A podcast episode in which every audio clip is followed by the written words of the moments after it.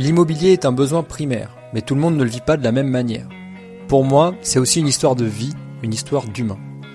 Bienvenue sur Chronique un podcast qui parle aussi de rentabilité, de rénovation et de décoration. En toute simplicité et sans bullshit, pour le plaisir et aussi pour vous partager ma passion.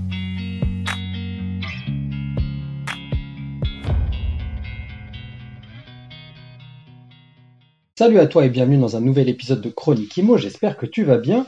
Petit épisode sur les locataires et sur les faux dossiers, enfin en tout cas les faux documents qui sont ajoutés au dossier de location. Je pense que ça va t'intéresser, surtout si, tu es sur... Euh, bah, si tu déjà propriétaire bailleur, déjà je pense que ça va t'intéresser. Je pense que tu as toi-même, sans le savoir, déjà eu une expérience euh, de faux documents. Euh, parce que si on regarde les statistiques, la moyenne en tout cas, nous prouve que euh, bah, quasiment tous les propriétaires bailleurs, à partir du moment où tu as plus de trois lots, c'est quasiment sûr que tu as déjà eu des faux. Euh, je vais rentrer dans les statistiques juste après, mais c'est aussi un épisode qui peut être intéressant pour toi qui te construit un patrimoine ou qui est sur le point de te lancer en investissement immobilier. Donc, comme tu le sais, on investit en, en, fait, on achète tout simplement des logements. Des fois, on n'en achète qu'un seul, des fois, on en achète un lot de deux ou de trois, et des fois, on achète carrément un petit immeuble, voire même plusieurs.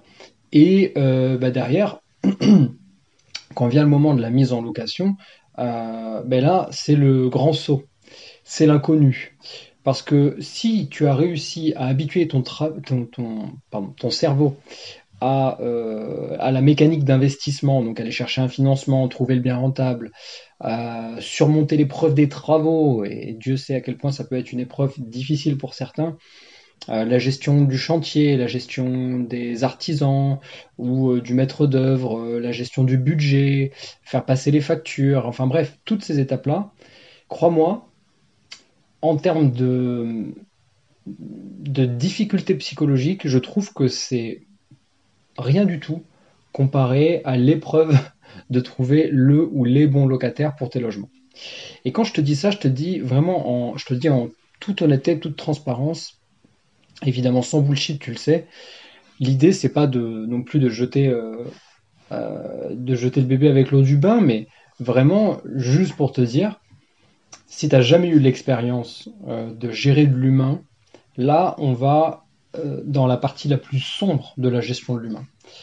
Non pas parce que l'humain est sombre, non pas parce que l'humain est mauvais, mais tout simplement parce que quand il s'agit de logement pour les gens, quand il s'agit de se loger, avoir un toit sur la tête, eh bien, comme tu le sais, c'est un, besoin primaire. C'est comme manger et boire. Donc j'aime bien le répéter parce que souvent on a tendance à l'oublier.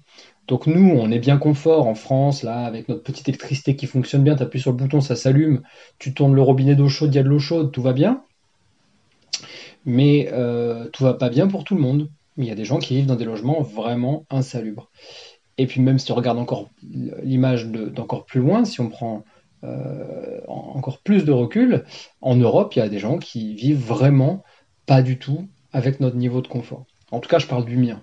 évidemment, quand je parle, je ne parle que pour moi. Euh, et pourquoi j'ai été aussi loin dans cette introduction? Ben, Tout ça pour te dire que euh, il y a des gens qui cherchent un logement. Et vu que c'est un besoin primaire, ben, tous les jours ils ont besoin de manger, tous les jours ils ont besoin de boire, tous les jours ils ont besoin de dormir, et accessoirement, certains ont vraiment beaucoup de mal à trouver un logement euh, et de quoi dormir dans de bonnes conditions. Évidemment, si je prends le temps de faire ce préambule sur les difficultés de conditions, c'est aussi pour venir mettre un tout petit peu d'eau dans ce verre de vin rouge tannique, puisque aujourd'hui, moi, je me positionne évidemment comme un propriétaire bailleur, mais j'ai pas oublié d'où je viens, et je tiens à dire que cet épisode ne sera pas un épisode à charge contre les locataires. Mais je vais quand même rentrer dans le sujet euh, suffisamment en profondeur euh, pour qu'on puisse euh, bah, essayer de trouver des en tout cas de comprendre déjà le sujet et de trouver des solutions. Puisque, d'après une étude récente menée par Immodirect, donc Immodirect, il faut savoir, c'est un très très gros gestionnaire de biens immobiliers en national, mais aussi beaucoup en région parisienne, mais ils sont en national. Alors, soit, soit ils détiennent la gestion euh, eux à 100% en direct, soit ils la détiennent via, un, via une agence immobilière qui a pris le mandat et qui, qui travaille sous forme de délégation en fait. Donc c'est-à-dire que Imo Direct ne se place pas, c'est une sorte de marque blanche, il se place pas et l'agence derrière. Euh, quand, tu vas par exemple contracter avec l'agence du coin qui te dit ben moi je peux faire la gestion et la location pour vous, ben derrière c'est possible qu'en fait ils, ne font pas la gestion. C'est possible même que eux ils n'ont pas la carte G ça existe. Hein. Et du coup, ils font ce qu'on appelle une délégation de mandat de gestion à Imo Direct. Donc, Imo Direct, nos amis de chez Imo Direct, c'est pas du tout sponsor, hein, je te le dis direct hein, euh, d'ailleurs. Euh, je vais arrêter de dire le mot direct parce que ça commence à être très gênant. Mais c'est pas du tout sponsor, ils, ils, savent même pas que je fais un épisode euh, où je les cite. par contre, Imo Direct, si vous entendez cet épisode, allez-y, crachez au bassinet, ça fait plaisir. donc ils ont fait une étude sur tout leur parc de gestion, euh, et donc c'est très intéressant parce qu'ils se rendent compte qu'il y a une augmentation de l'usage de faux documents, une augmentation qui est exacerbée surtout depuis la fin 2022. Donc ça veut dire qu'il y a une augmentation. Euh, et donc l'idée de cet épisode, c'est de venir décrypter, donc déjà de donner quelques chiffres, je vais le faire dans un instant, et de décrypter le pourquoi du comment, et euh, faire une belle conclusion avec un euh, comment on peut éviter bah, les, faux, les faux documents. Et en tout cas, peut-être instaurer un meilleur dialogue avec notre locataire. Donc, les chiffres, c'est quoi? Les chiffres, c'est qu'en région, donc en province, quoi, partout sauf Paris, la moyenne que eux ont réussi à, à, comment dire, à, extraire de leur parc de gestion, c'est qu'il y a eu environ 12%, 12% euh, des dossiers où il y a eu un, voire plusieurs documents qui étaient falsifiés dans les, dans les dossiers qui ont été déposés. Et en région parisienne, là, on, a, on, double en fait le, quasiment le pourcentage puisqu'on est à 23%. Donc, étant parisien d'origine euh, je ne vais pas rentrer trop dans le sujet de Paris. Paris, c'est le monde à l'envers. Euh, trouver un logement à Paris, c'était déjà difficile quand tout allait bien. En ce moment, beaucoup plus. Je vais, je vais expliquer pourquoi. Euh, c'est extrêmement difficile. J'ouvre une parenthèse maintenant. Moi, j'ai des amis qui gagnent relativement bien leur vie. Plusieurs, je parle de plusieurs amis, donc j'ai plusieurs exemples. Hein, c'est pas un cas isolé.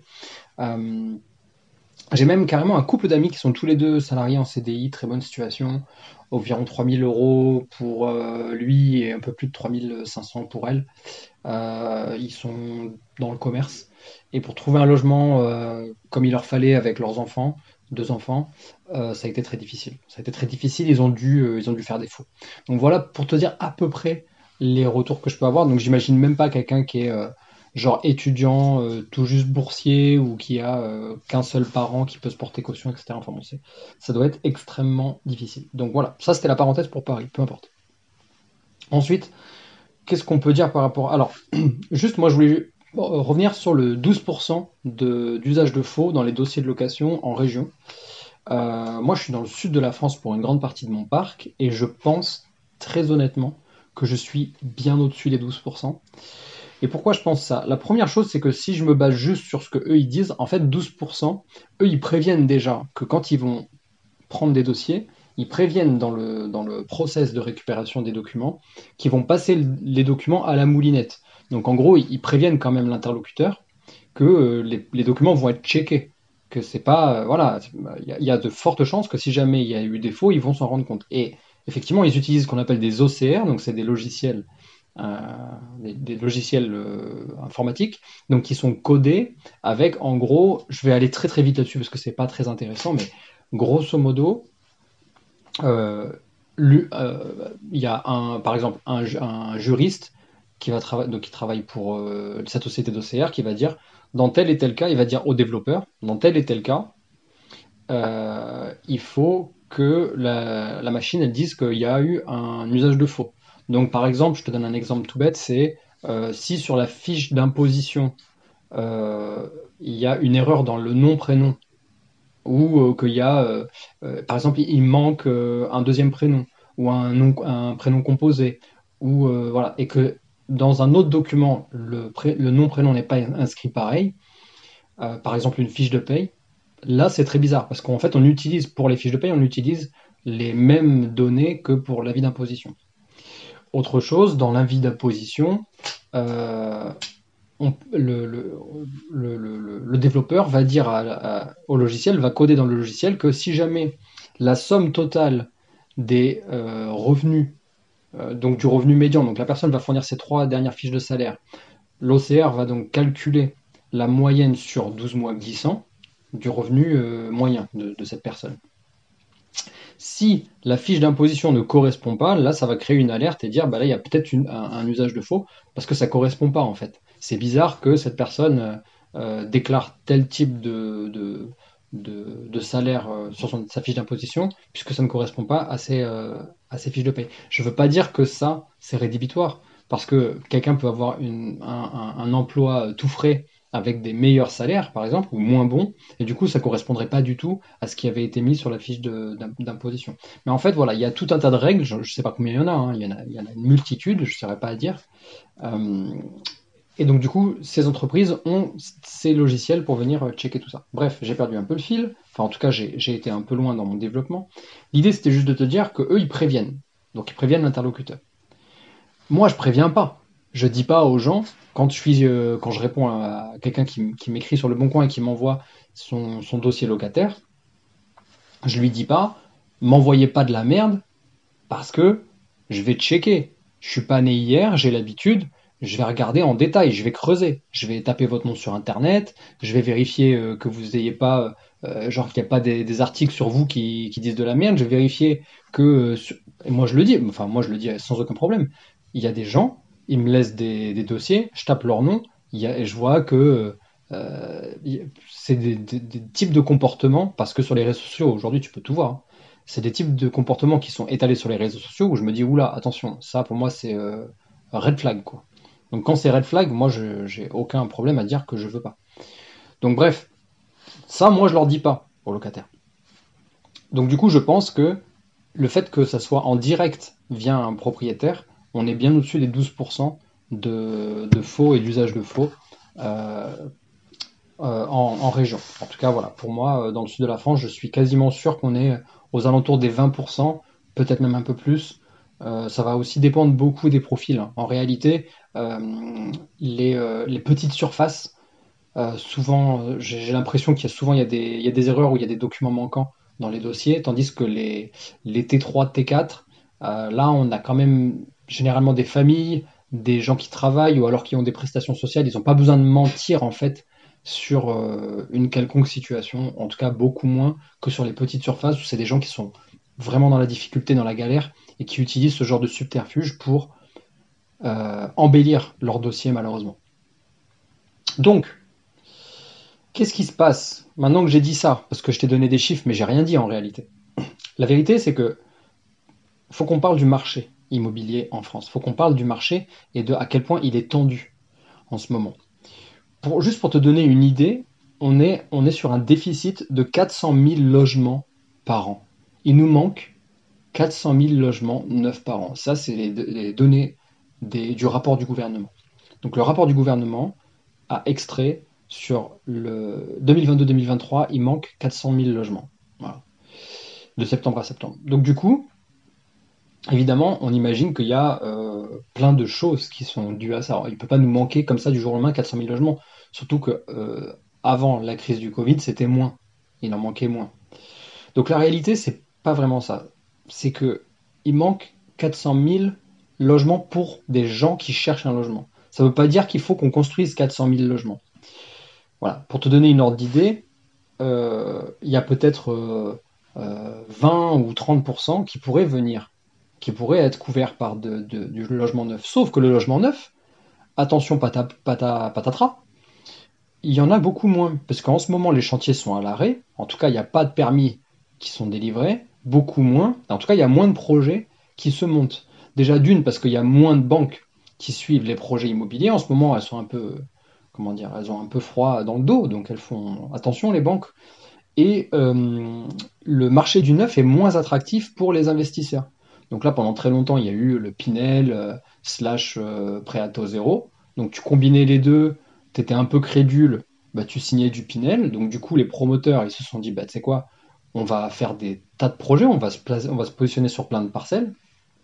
Puis à côté de ça, il y avait les gens qui pouvaient s'acheter une maison, une toute petite maison, tu vois, du style 85, 90 mètres carrés, tu vois, une maison avec deux chambres, voire trois chambres.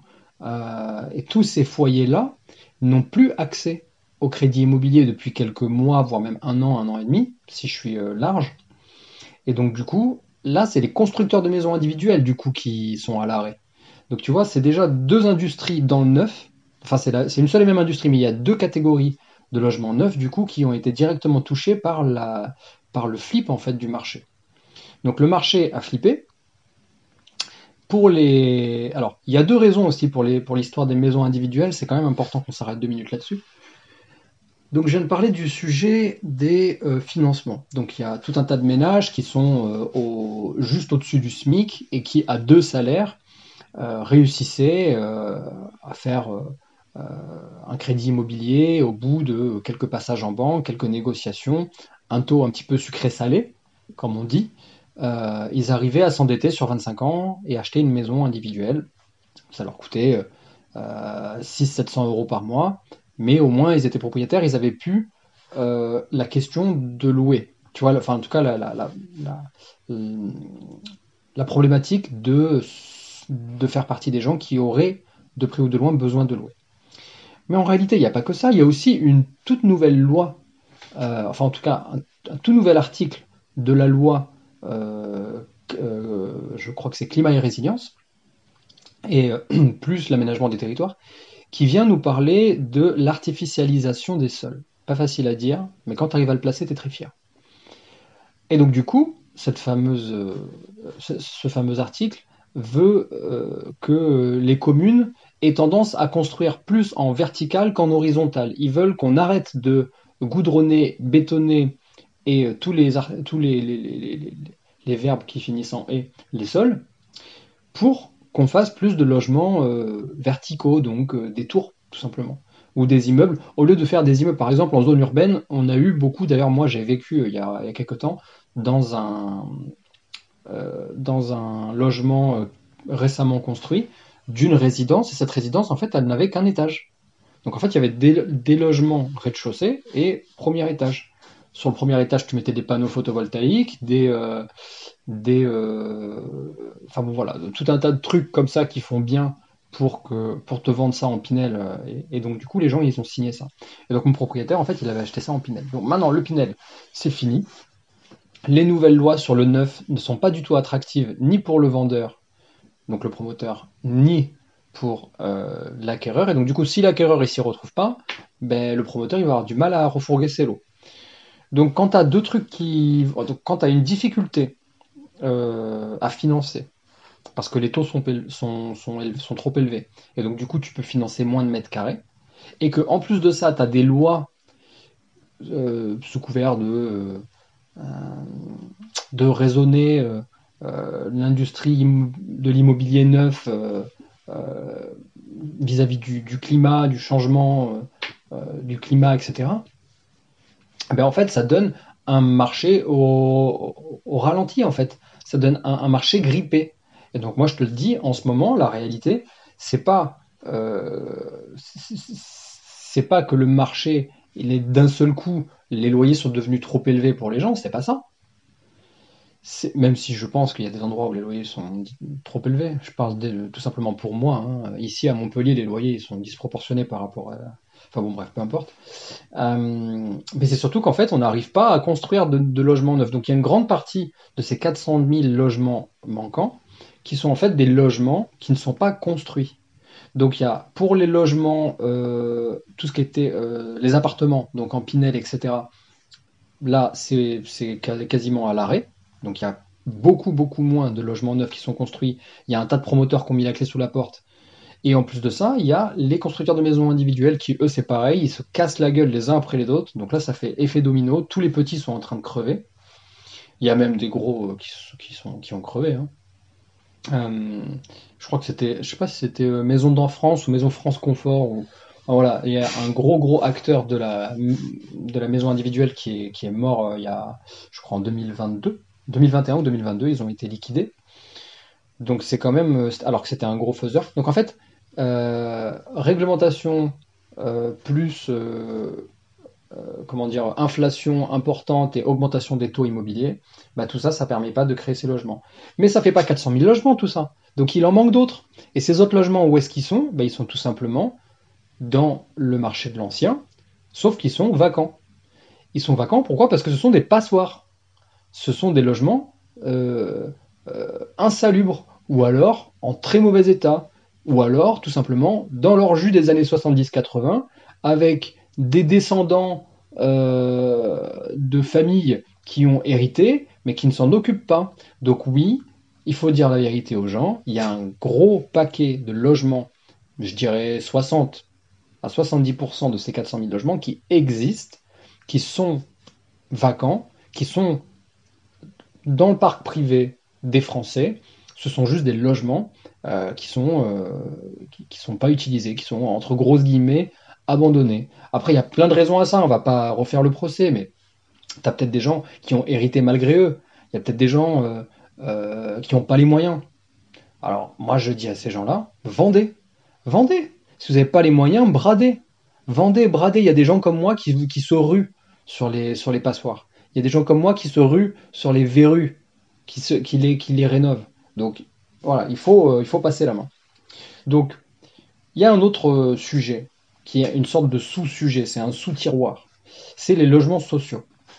Moi, j'ai du beaucoup de mal à croire que la responsabilité du manque de logement et du manque d'attractivité de notre, de notre, euh, de notre, de notre parc locatif privé, c'est uniquement dû euh, comment dire, aux, fautes de gestion des propriétaires bailleurs. Parce que c'est un peu comme, euh, pour te faire une grosse image, c'est un peu comme la médecine, tu vois. Enfin, comme le, comment dire, le, euh, comment on appelle ça?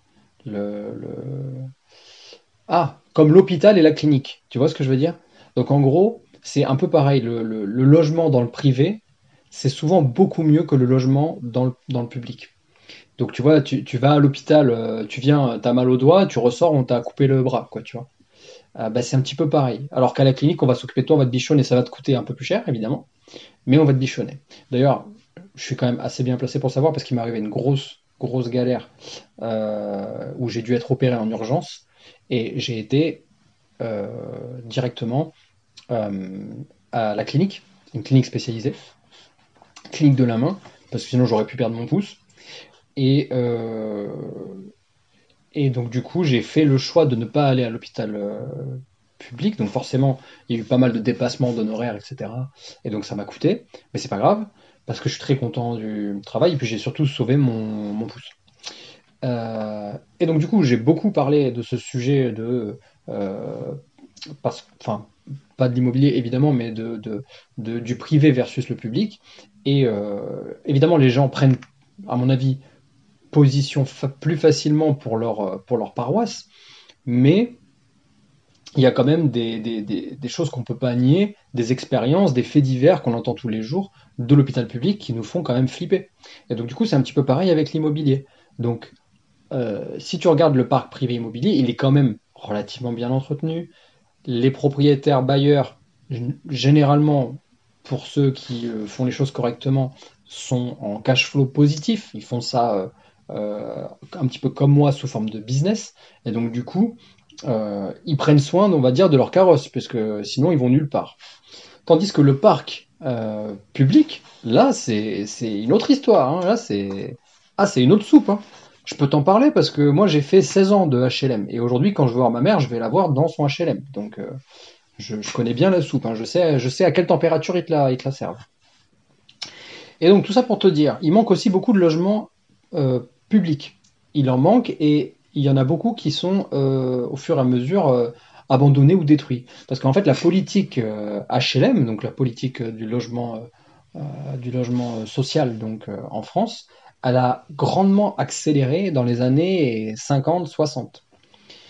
Sauf que ces bâtiments, ils avaient une durée de vie d'environ 50 ans. Donc tu fais le calcul, t'as compris. T'as compris la, compris la soupe. Donc là, on est sur on est sur quelque chose de très salé. Et donc, en fait, là, il y a énormément de logements HLM qui ont été construits dans les années 50, 60, 70, qui sont en fin de vie, euh, et qui, donc, euh, soit sont, euh, comment dire, soit on cache un peu la misère, et on continue à les louer, soit on, bah, soit on, les détruit. Et il y a énormément, pour, avoir pas mal vagabondé en France, je peux te le dire, il y a énormément de logements sociaux qui sont euh, tout simplement détruits. Parce que la durée de vie des bâtiments qu'on faisait à cette époque-là, c'était euh, entre 50 et 60 ans. Mais ça, c'était uniquement dans le cadre où ils étaient, où ils allaient être bien entretenus. Sauf que moi, j'ai déjà vécu dans des tours HLM, et mec, euh, des ascenseurs qui fonctionnent pas, des communs qui sont pas entretenus, des, lumières euh, qui fonctionnent pas, des fuites d'eau qui restent présentes dans le bâtiment pendant euh, des mois et des mois qui sont pas réparés, des, problèmes et en veux-tu en voilà. Et donc du coup, vu que c'est des logements qui ont été construits en plus à une époque où on utilisait encore beaucoup de fibrociment, d'amiante et tout ce qui va bien de plomb, etc., eh ben, euh, voilà, on décide plutôt de les tomber et, puis euh, de construire d'autres choses à la place. Sauf que comme je te l'ai expliqué juste avant, la construction, ben, ça va pas très bien. Et pourquoi je te parle des logements sociaux Tu vas me dire, qu'est-ce que ça a à voir? Ben, Ça a à voir que, en fait, il y a une loi qui est passée, si je dis pas de bêtises, euh, fin des années 2000. Qui, donc ça c'est à vérifier, il hein. faudra faire un check fact là-dessus. En gros, cette loi, elle dit, OK, tous les constructeurs maintenant, tous les promoteurs, euh, ils vont devoir mettre un pourcentage de logements réservé euh, au social, donc réservé à, des gens qui ont des ressources limitées. Comme ça, on va les inclure dans les logements euh, sociaux et on va les mettre en gestion sur le parc HLM.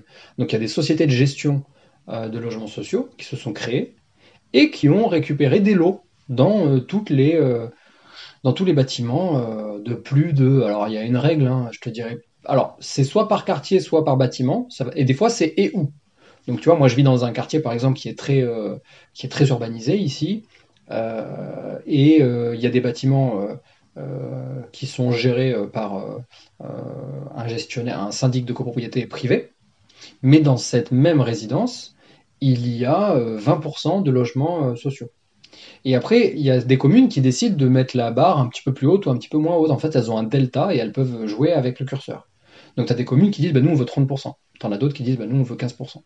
Tu as des communes qui sont en dessous de la moyenne nationale et donc, du coup, elles doivent payer une amende. Et donc, du coup, tu as des communes qui disent, ouais, mais nous, les logements sociaux, euh, c'est trop gauchiste. Du coup, on va, on va préférer payer l'amende. Puis, tu as des communes qui disent, euh, bah, moi, il me manque des logements, donc je vais forcer les promoteurs à me faire plus de logements sociaux dans leur. Donc, ils vont m'attribuer plus de lots. Donc voilà. Donc toutes ces choses-là euh, font que bah, ça, ça, rendait des lots disponibles pour les, gens les plus précaires, les gens qui avaient le plus de difficultés à, à, monter des dossiers euh, bien propres, comme on aimerait tous en avoir. Donc c'est normal. En fait, c'est normal que les gens utilisent, euh, comment dire, euh, euh, ce, genre de, ce genre de pratique. Maintenant, est-ce que c'est nouveau? Franchement, je pense pas. C'est quoi euh, Moi, j'ai déjà, enfin, même quand j'étais quand j'étais plus jeune et que j'avais pas encore d'immobilier, j'avais déjà entendu des histoires de ouais j'ai un peu mytho sur ma fiche de, paye, je l'ai un peu falsifié, tu vois, je l'ai un peu photoshopé, mais à l'époque il n'y avait pas les technologies d'aujourd'hui, donc tu pouvais, tu vois, tu pouvais faire genre il n'y avait pas les réseaux sociaux, on pouvait pas te filtrer, on pouvait pas voir ce que tu faisais vraiment dans la vie. Donc c'était un peu, tu vois, c'était un peu, un peu plus l'Eldorado. Donc je pense pas que la pratique elle soit, euh, nouvelle, mais par contre, force est de constater qu'il y a une augmentation. Moi, je peux te parler de mon expérience. D'après mon expérience, il y a une vraie augmentation, c'est ce que je te disais tout à l'heure, surtout sur les petits logements. Surtout sur les logements où en fait la personne doit assumer tous ses frais elle-même ses frais de bouche, ses frais de déplacement, ses frais, euh, bref, la, vie, quoi. Et plus le loyer. Euh, aujourd'hui, on est tous en plus happés par l'utilisation des, comment dire, des, choses à abonnement. On peut avoir un abonnement pour, pour tout aujourd'hui. La salle de sport, le Netflix, et puis les Netflix, y en a plein. Tu as Amazon, tu as Disney, tu as Paramount. En fait, tu peux avoir, tu peux avoir, il y a même des gens qui payent un abonnement pour recevoir leur bouffe à la maison. J'ai vu ça il n'y a pas très longtemps. Je sais pas si tu fais ça. Mais en tout cas, moi, ça m'a un peu euh, déconcerté. Euh, mais bon, why not? Après tout, c'est peut-être ça le futur, j'en sais rien. Euh, bref, tu as des abonnements partout. Faut pas oublier que tu as le téléphone. Des fois, euh, tu as un enfant, donc tu prends en charge aussi les, les, les frais de ton enfant, tu as la boxe, bref.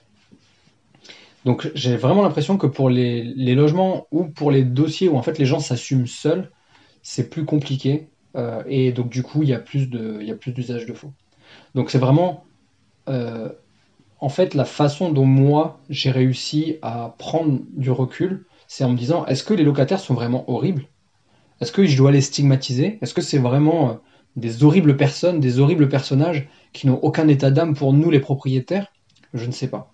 Très sincèrement, je pense qu'il y a des gens qui ont conscience, qui sont en difficulté, et qui essayent, qui se disent ok bah je tente, hein, de toute façon, un peu comme les, les comment dire les euh, les passeurs de drogue là, ceux qui prennent l'avion là, les mules, elles savent que en fait euh, les douaniers sont au courant, mais ils savent en fait qu'ils vont passer à 10 et il y en a un ou deux qui, qui vont se faire choper. Donc ils savent en fait, ils savent qu'ils vont potentiellement se faire choper mais ils tentent. Ils tentent quand même parce que qu'est-ce qui se passe derrière? Ben, il y a l'opportunité d'avoir euh, un logement. Et donc, du coup, tu peux pas, tu peux pas empêcher les gens de boire et manger. Donc, tu peux pas non plus les empêcher de se loger. Et évidemment, derrière, est-ce que ces horribles locataires, tu as compris que je le disais avec beaucoup d'humour euh, et de second degré, euh, est-ce que ces horribles locataires, ils ont tendance à pas payer leur loyer? Est-ce que, ce que, la question que je me pose et que je te pose en même temps, c'est est-ce que le fait de mentir sur son dossier, est-ce que le, fait de faire un, de modifier la réalité pour présenter un meilleur dossier, est-ce que ça veut vraiment, est-ce que ça veut dire qu'en face on doit mettre, ok, ben là potentiellement ça va pas payer le loyer, parce que il y a aussi des gens, y a, j'ai lu euh, un article, je sais pas si les chiffres sont vrais, il y a un article qui disait euh, ce matin euh, que l'État français passe à côté de 9 milliards de cotisations sociales juste sur le travail au black. Donc il y a aussi plein de Français qui travaillent au black. Tu vois, surtout dans les métiers euh, euh, des services, quoi, tu vois, ou de l'artisanat, je pense au bâtiment, tu vois. Il y a énormément de black. Donc, est-ce que quelqu'un qui te, te fait un petit peu un dossier un peu à sa manière, arrangé, mais est-ce que s'il te dit à côté, la vérité, c'est que euh, je fais aussi beaucoup de blagues, donc euh, j'ai pas. Est-ce que cette personne, elle vaut pas mieux que quelqu'un qui te présente un dossier parfait, tu vois? Est-ce qu'on peut savoir, est-ce qu'on peut juger, comment se positionner? C'est très difficile. C'est très difficile. Croyez-moi, ce que je disais en début d'épisode, si vous pensez que le, le truc le plus challengeant, c'est les travaux ou la recherche de biens, mais vous n'avez pas idée la gestion humaine, la gestion des dossiers des locataires, l'acceptation ou pas. Le nombre de fois où j'ai dit non et j'avais un pincement au cœur, mais je, le dis en toute franchise, ça me, ça me, par exemple, il y a beaucoup de choses qui m'arrivent, des galères de chantier par exemple, où je me dis, allez, c'est pas grave, demain est un autre jour, on va trouver une solution, on va trouver une autre entreprise, on va trouver une solution technique, on va chercher sur Internet, etc. On va appeler des gens qualifiés, on va, on va trouver ça m'empêche pas de dormir. Mais par contre, des, des, gens qui potentiellement je leur dis non parce que vraiment le dossier il est trop bancal, il y a trop de risques. Et j'ai la, la chance de faire des beaux logements, donc j'ai le choix du roi, j'ai plusieurs dossiers. Je choisis une autre personne. Je sais que derrière le pincement au cœur et, et le fait que je vais peut-être avoir des difficultés à m'endormir, ça va être sur est-ce que cette personne va trouver un logement rapidement, un logement décent? C'est souvent la question que je me pose. Évidemment, le fait de dire ça, ça me. Ça veut rien dire, quoi. Ça me fait pas déculpabiliser. Est-ce que je devrais me sentir coupable? Je sais pas. Mais la réalité, c'est que j'y pense, quoi. J'y pense. Et je me rappelle que quand on a déménagé avec ma mère, ça a été extrêmement difficile de trouver un logement. D'ailleurs, c'est pour ça que ça a toujours été des HLM. Toujours. Euh, donc voilà un petit peu euh, ce que je voulais dire euh, sur la partie comment dire est-ce que le locataire il est vraiment comment dire est-ce qu'il est vraiment horrible ou pas? À mon avis non parce qu'à quel moment on est interrogeons-nous sur le pourquoi. Franchement à quel moment on est obligé de donner des fausses fiches de paye ou des faux avis d'imposition? Enfin voilà je pense que tu seras suffisamment clairvoyant pour admettre que c'est uniquement dans le but de rendre attractif son dossier pour espérer se loger. Et quand on en est là, moi je pense que c'est vraiment un signe de, désespoir, tu vois. C'est un vrai signe de, franchement, c'est de dire j'ai tout essayé. J'ai tout essayé. J'ai même une copine, je peux pas dire son nom, mais j'ai une copine à Paris. Euh, c'est sa mère qui a fait le dossier. Genre, euh, alors sa mère, elle est genre entrepreneur, gagne très bien sa vie, euh, etc. et, c'est elle qui a, et pourtant elle gagne bien sa vie, ma copine. Hein. Elle gagne bien sa vie, son copain aussi, salarié. et qu'est-ce que c'était l'histoire? Ouais, non, c'est que en fait, elle, ma pote, elle est aussi entrepreneur et je crois elle était en micro-entreprise ou je sais pas quoi depuis moins de trois ans, donc elle n'avait pas les trois bilans. Et donc du coup ça a été très compliqué. Et, euh, donc du coup elle a fait les visites en disant ouais ben, c'est pour ma mère. Ils ont monté le dossier comme si c'était pour sa mère et ils ont ils ont loué la ils ont loué l'appartement comme ça. C'est elle qui m'a c'est véridique hein, c'est elle qui m'a expliqué la combine. Et euh, je me suis dit waouh c'est au fond de moi je me suis dit putain mais c'est triste quoi c'est dur en vrai c'est dur bon c'est Paris euh, je pense qu'elle aurait pas eu à le faire dans une autre. Euh, peut-être si, Lyon, Bordeaux, c'est possible qu'elle ait eu à le faire hein, dans ce genre de ville. Mais, mais quand même, ça m'a fait chier. Ça en toute transparence, ça m'a fait chier. Donc voilà, clairement, euh, c'est voilà, c'est pas le cas. Quand ils font ça, les gens, quand ils se mettent en danger, ils font pas, ils font pas le casse du siècle, quoi. C'est pas, voilà, c'est pas de la haute voltige. Enfin, c'est pas du haut vol. Ça que je voulais dire. De la haute voltige, rien à voir. Euh, c'est pas du haut vol et c'est pas du tout pour aller se la couler douce au soleil. Euh, ça n'a rien à voir.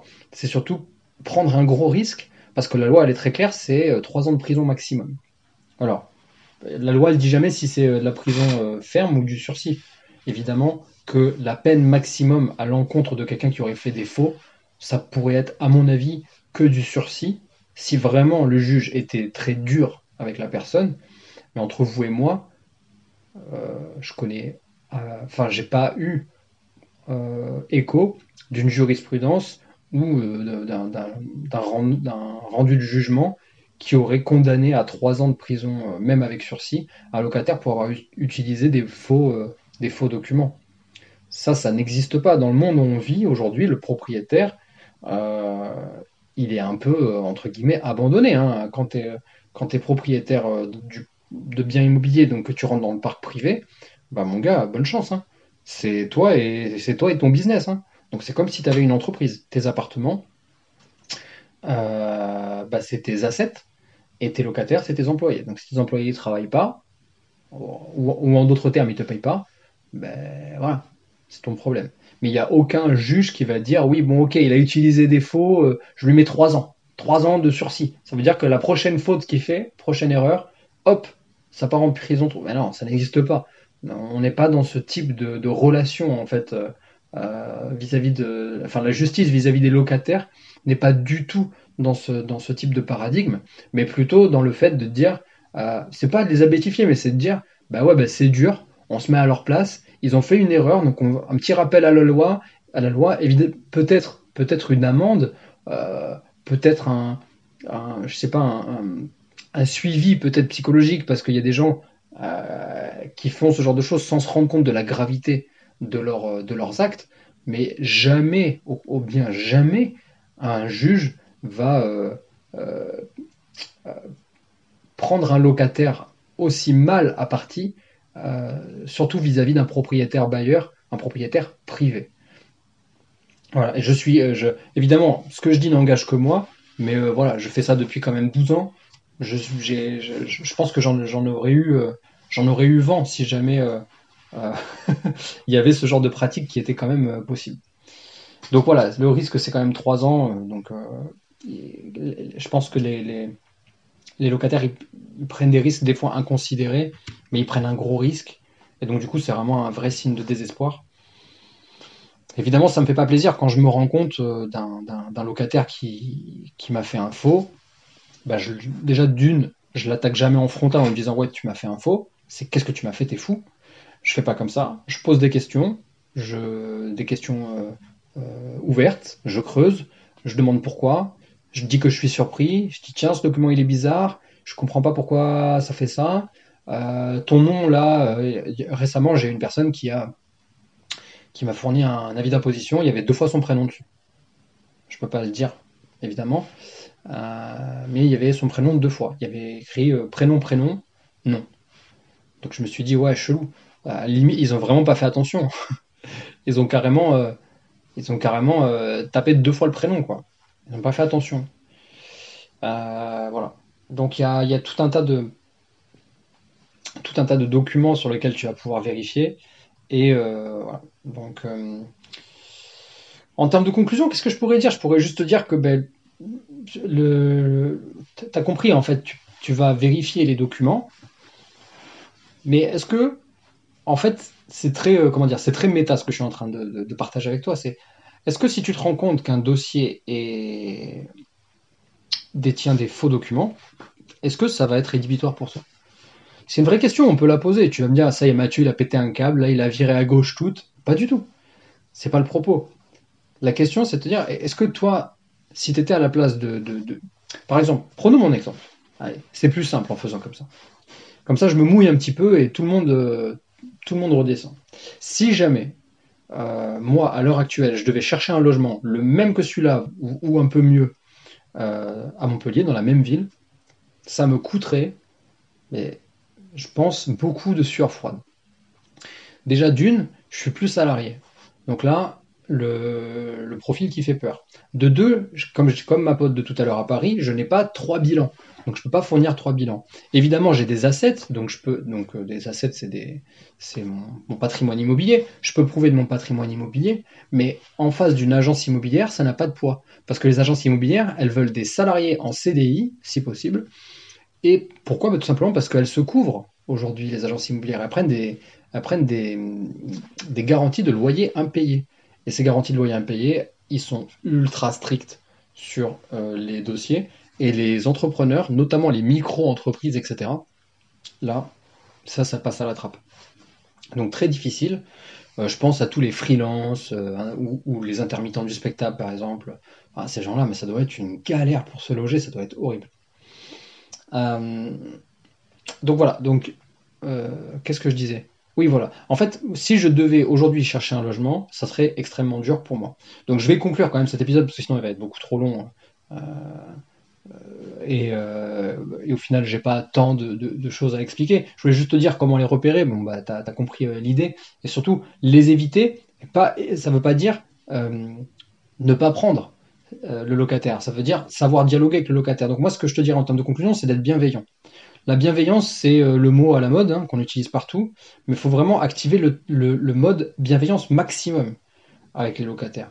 Donc, toujours être dans la découverte, c'est-à-dire poser des questions, un maximum de questions, écouter beaucoup le locataire, en tout cas le locataire potentiel, et si jamais il y a des choses cheloues, bah, ne pas lui dire en frontal, ne pas euh, comment dire euh, activer la défensive tout de suite, et plutôt lui dire oui, dites-moi, j'ai découvert que ce document il était un peu euh, bizarre, j'ai l'impression que vous avez un petit peu arrangé à votre sauce, peut-être que je me trompe.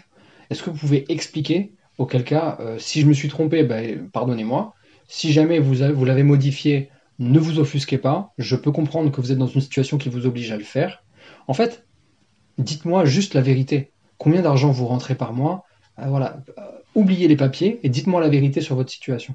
En fait, en faisant ça, en comment dire, en oula, je fais, je fais tomber mon cahier, en comment dire, en tombant les masques, en jouant en carte sur table, en brisant la glace, la personne elle va se sentir plus à l'aise, plus en confiance et elle va pas avoir le côté euh, subordination de la relation propriétaire-locataire. Souvent, on a une image bizarre du propriétaire qui serait à à 15-20 cm au-dessus de la tête du locataire. Comme si le propriétaire, il était, euh, c'était quelqu'un de plus important dans la société que le locataire. Mais pas du tout. Absolument pas. S'il n'y a pas de locataire, il n'y a pas de propriétaire. S'il n'y a pas de gens pour payer le loyer, plus, ça sert plus à rien de faire de l'immobilier. Donc, je pense que vraiment, en termes de conclusion, euh, si tu es face à ce genre de situation, si ce n'est pas encore le cas, ça va t'arriver. Donc, prends ça comme un, conseil de, vieux renard. Euh, engage le dialogue et ne considère pas qu'un dossier avec des faux documents est un dossier rédhibitoire. Mais par contre, essaye de comprendre la personne. On est tous des humains, on a tous fait des bêtises, on a tous euh, un peu arrangé la vérité à un moment donné. D'ailleurs, je m'envoyez pas de message en mode ouais c'est pas vrai, moi j'ai jamais, enfin voilà, je, je, connais pas un humain qui a jamais menti, qui a jamais un peu arrangé la vérité parce que ça l'arrangeait bien ou parce qu'il était dans une situation de désespoir et qu'il avait besoin de s'en sortir. Donc je dirais ça. Et le deuxième point, qui est euh, euh, comment dire, un peu plus protectionniste, je te dirais achète pour toi. Achète le plus vite possible pour toi. Ça va un peu à l'encontre de ma stratégie qui est d'acheter d'abord du locatif. Mais je te le dis, dans un nouveau paradigme, c'est le paradigme de la tension de marché, du marché immobilier. La tension euh, la plus, la plus élevée que j'ai connue. Hein. Moi, j'ai l'impression que le marché est encore plus tendu que post-2008. Hein. donc, en fait, je te dirais, euh, ça ne veut pas dire que tu dois acheter ton premier achat pour toi. Mais si tu peux, au bout de un ou deux biens locatifs, acheter pour toi, en fait, tu vas te sortir euh, de, la, fameuse statistique des gens qui cherchent un logement. Tu vas te sortir des 400 000. Tu vois? Tu vas te sortir de, cette, euh, de, ce, de, ce paquet de gens qui potentiellement un jour vont être en galère et donc du coup vont chercher un nouveau logement, mais leur dossier va pas être sexy et donc du coup va devoir, par désespoir, un peu arranger la vérité sur son dossier. Donc pour t'en sortir de ça, ben, le mieux, c'est que dès que tu en as la possibilité, bah, c'est de t'acheter ton petit logement. Tu t'achètes ton logement. Et, et euh, ça sera toujours, comment dire, une fois que tu seras à l'intérieur, ça sera toujours plus facile de rembourser un, comment dire, un crédit immobilier euh, que, que, le crédit immobilier d'un autre propriétaire. Voilà, tout simplement. L'idée c'était euh, de, de, partager mon point de vue par rapport à ça. Alors je pense que là, je, je sais pas, hein, je me dis putain, peut-être que c'est clivant, peut-être que c'est pas, comment dire, peut-être que c'est pas politiquement correct. en vrai, je m'en fous, hein, tu me connais, hein, moi c'est toujours zéro bullshit. Mais peut-être que les gens vont se dire, euh, euh, c'est bizarre venant de Mathieu, mais en fait, en réalité, si les gens me connaissaient vraiment, je sais que beaucoup d'entre vous l'ont compris, mais moi, je viens euh, pas du tout de la classe euh, de, la classe sociale qui peut se permettre d'acheter de l'immobilier. Donc du coup, moi, les gens qui les, gens qui modifient un, un, petit peu comme ça les arrange leur dossier pour les pour pouvoir louer des logements, c'est les mêmes personnes avec qui j'ai grandi avec qui j'ai été à l'école, avec qui j'ai été joué au foot, avec qui euh, j'allais au parc les week-ends. C'est ces mêmes personnes-là. Donc je, sais très bien en fait ce qu'il en est. Bref, voilà un sujet qui, euh, euh, me tenait à cœur. J'avais très envie de, partager ça avec vous aujourd'hui et on va traiter une question. Une question. Alors, le temps que je la retrouve. Alors, j'ai une question de Nicolas qui me dit bonsoir.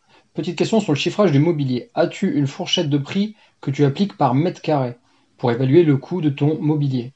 Euh, Je pense qu'il veut dire par rapport au mètre carré, par rapport aux typologies de logement. Euh, évidemment, il me dit tout dépend bien sûr de la gamme, mais ça permettrait de dégrossir l'estimation. Alors, du coup, oui, Nicolas, j'ai ça.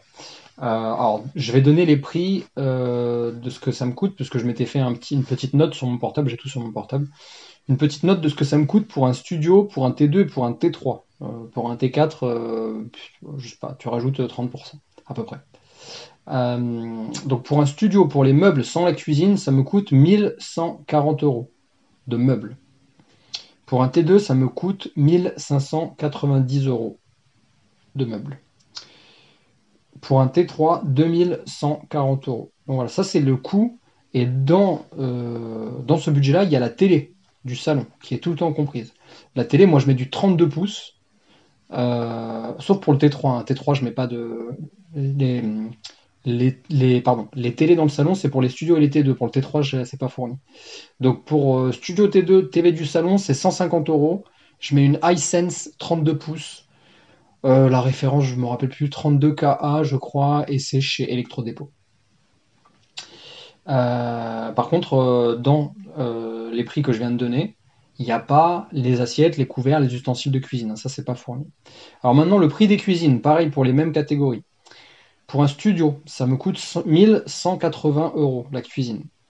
Pour un T2, 1490 euros. Et pour un T3, donc pour le T3, il y a un lave-vaisselle inclus, évidemment, 1980 euros. ça, c'est la référence all-in. Ça s'appelle all-in chez Castorama. Donc tu fais le calcul en fait, tu rajoutes le, prix de ce que je t'ai donné euh, tout à l'heure, plus la cuisine, et tu sais combien ça va te coûter parce que c'est la même catégorie en fait. Hein, euh, meubles et cuisine, euh, ça passe tout dans les mêmes dans la même catégorie hein, en, en, comptabilité. Donc voilà à peu près. Et peut-être pour ceux qui sont vraiment qui font vraiment les choses bien et qui ont envie d'aller loin et trouver des locataires peut-être plus rapidement, créer des coups de cœur, vous pouvez fournir assiettes, couverts, ustensiles en tout cas, moi, je le fais euh, sur les petites surfaces. Euh, et euh, je sais que ça fait son petit, son petit atout charme. Voilà pour l'épisode du jour, j'espère qu'il t'aura plu. Si jamais c'est le cas, bah écoute, aide-moi, file-moi un petit coup de pouce, mets une petite, un petit commentaire positif ou 5 étoiles sur ta plateforme d'écoute. Et puis, quant à moi, je te dis à la semaine prochaine, lundi 10h30, pour un nouvel épisode de Chronique Imo. Ciao, ciao